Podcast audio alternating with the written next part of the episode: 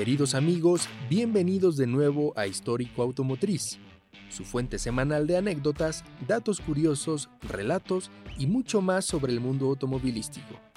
Les saluda Juan Carlos Meucci, como siempre su conductor designado.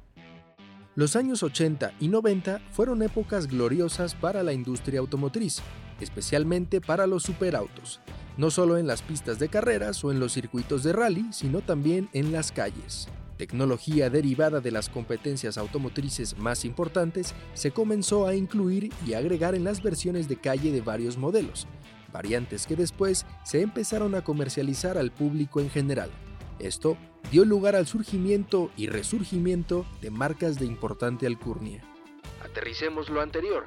En estas décadas vimos renacer a Bugatti con el EB110, gracias a Romano Artioli, a Porsche producir el 959, a Ferrari el F40 y creo que más importante aún, vimos al Rey Midas, el McLaren F1, pisar las calles y sorprender a todos con un motor cubierto de oro y una configuración de tres asientos, con el conductor situado al centro.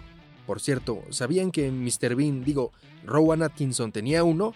Lo chocó poco después de recibirlo, pero ese es otro cuento.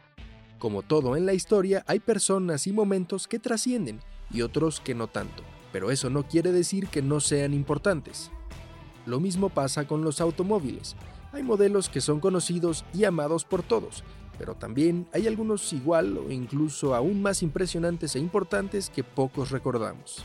Y bueno, como nosotros sí nos acordamos de uno de ellos, hoy les compartiremos su historia. Con ustedes, el interesante origen del Jaguar XJ220 o XJ220. Jaguar XJ220, héroe desconocido.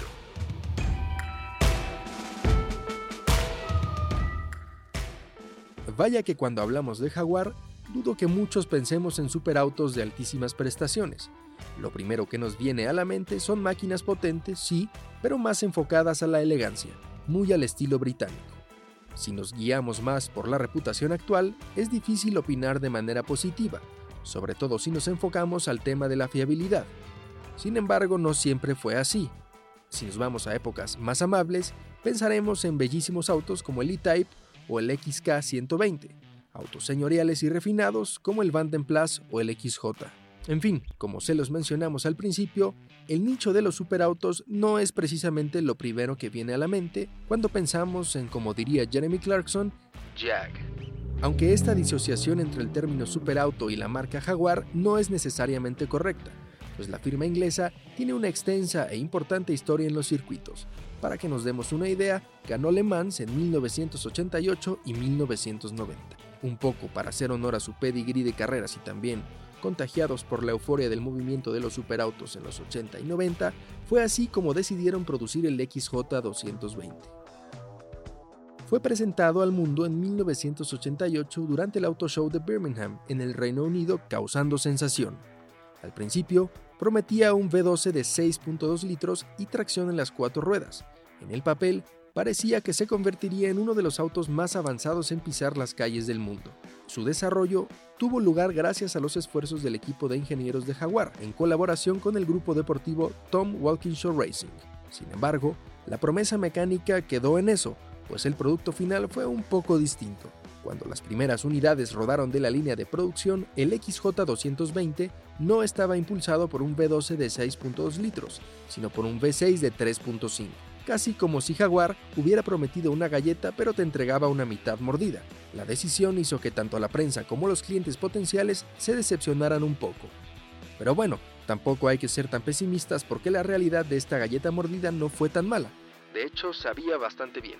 Aún con la mitad del motor prometido, el vehículo llegó a ser el coche más rápido del mundo, superando incluso los 350 km por hora. Todo esto hasta que el hijo prodigio de Gordon Murray llegó a aterrorizar las calles, el McLaren F1. Desde mi punto de vista, el Jaguar XJ220 se destacó por tener un diseño espectacular, líneas suaves y aerodinámicas, que lo hacían parecer una nave espacial, pop-up headlights al frente, como las extrañamos, y faros de una Ford Transit detrás. Eso no tanto. Ah, y claro, no sería un superauto si tuviera puertas normales, entonces el XJ220 tenía puertas de tijera. Toma eso Porsche 959. Como mencionamos, en principio el XJ220 no entregó lo que se prometió.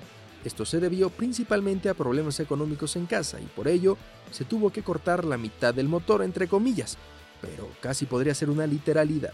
De hecho, si vemos una foto del compartimiento del motor, claramente se puede notar que ese espacio estaba pensado para un propulsor más grande. Sin embargo, el hecho de que fuera más pequeño no significaba que dejara de ser imponente y poderoso. El uso de fibra de carbono, una suspensión ajustable y frenos de disco ventilados lo mantenían como un auto sumamente veloz y capaz. Ahora, el motor recortado, por así decirlo, seguía produciendo una increíble potencia de 550 caballos y era capaz de impulsar al XJ220 de 0 a 100 km por hora en solo 3.6 segundos. Además, podía alcanzar una velocidad máxima de 350 km por hora como se los habíamos ya mencionado. El hecho de haber puesto un V12 de 6.2 litros no hubiera implicado duplicar estas cifras o acortar los tiempos. Es más, es posible que el peso del vehículo hubiese aumentado creo que sería interesante saber qué tanta diferencia pudo haber existido.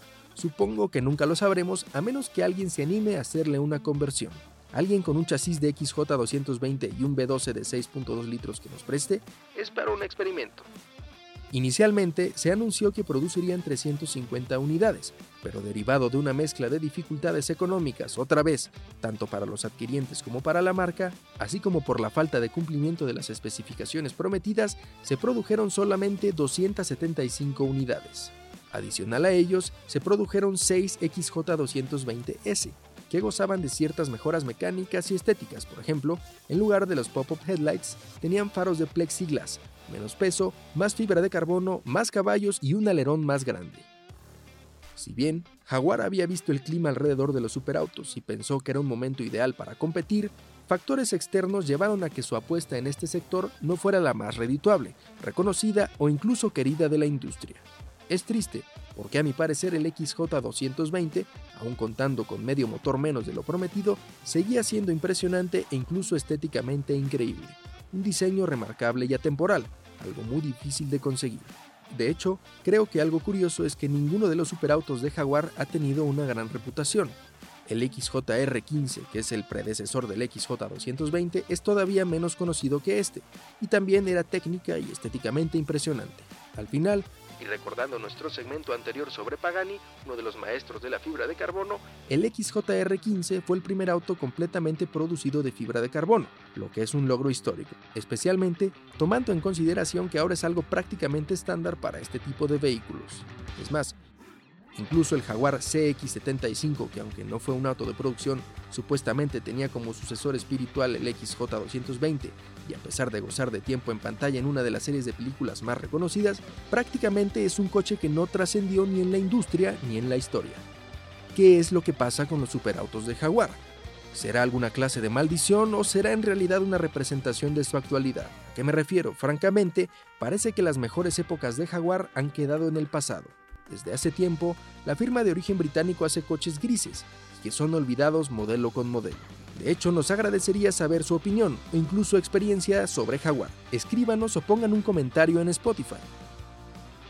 Esperamos que el programa de hoy haya sido de su agrado y nos vemos la próxima semana. Les agradecemos que si ese fue el caso, compartan este y los demás episodios con su familia y amigos. Los escuchamos la próxima semana. No olviden seguirnos en Instagram y TikTok en arroba histórico-automotriz para enterarse de todas las novedades del podcast, datos curiosos e incluso segmentos animados y clips de lo que acaban de escuchar.